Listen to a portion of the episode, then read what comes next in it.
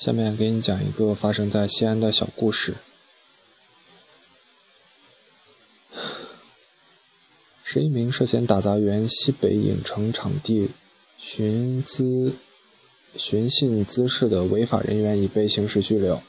二零一四年六月十日零十二日凌晨，我市原西北影城场地通道大门被不明身份人员打砸，十六名涉嫌违法人员被公安分公安碑林分局控制。经专案组连续审查，十三日，碑林警方对胡渊、贺海浪、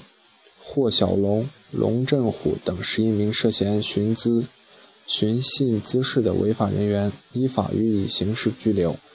目前初步查明，该事件因北京恒益红业科技有限公司与西安种益实业有限公司围绕原东大街西北影城部分经营权隶属纠纷。多次仲裁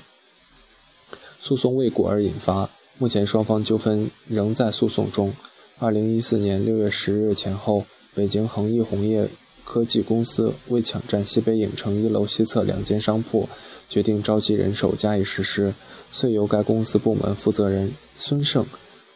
以给公司招聘保安为由，唆使嫌疑人胡渊纠集贺海浪、霍小龙、朱振虎。龚真荣等二十余名社会闲散人员，由公司代理律师李鹏为以上人员办理临时招聘用工协议，由公司驻西北影城保安主管李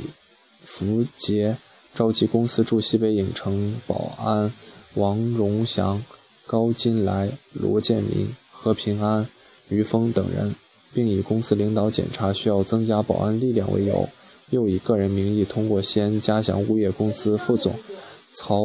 某临时借用嘉祥公司保安晏慧刚、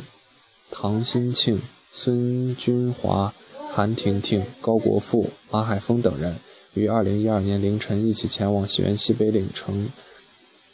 场地抢占商铺，对原西北影城场地通道大门实施了打砸。案件发生后，公安碑林分局。柏树林派出所三次出警，均在十五分钟内到达现场。目前，胡渊、贺海浪、霍小龙、朱振虎等十一人因涉嫌寻资、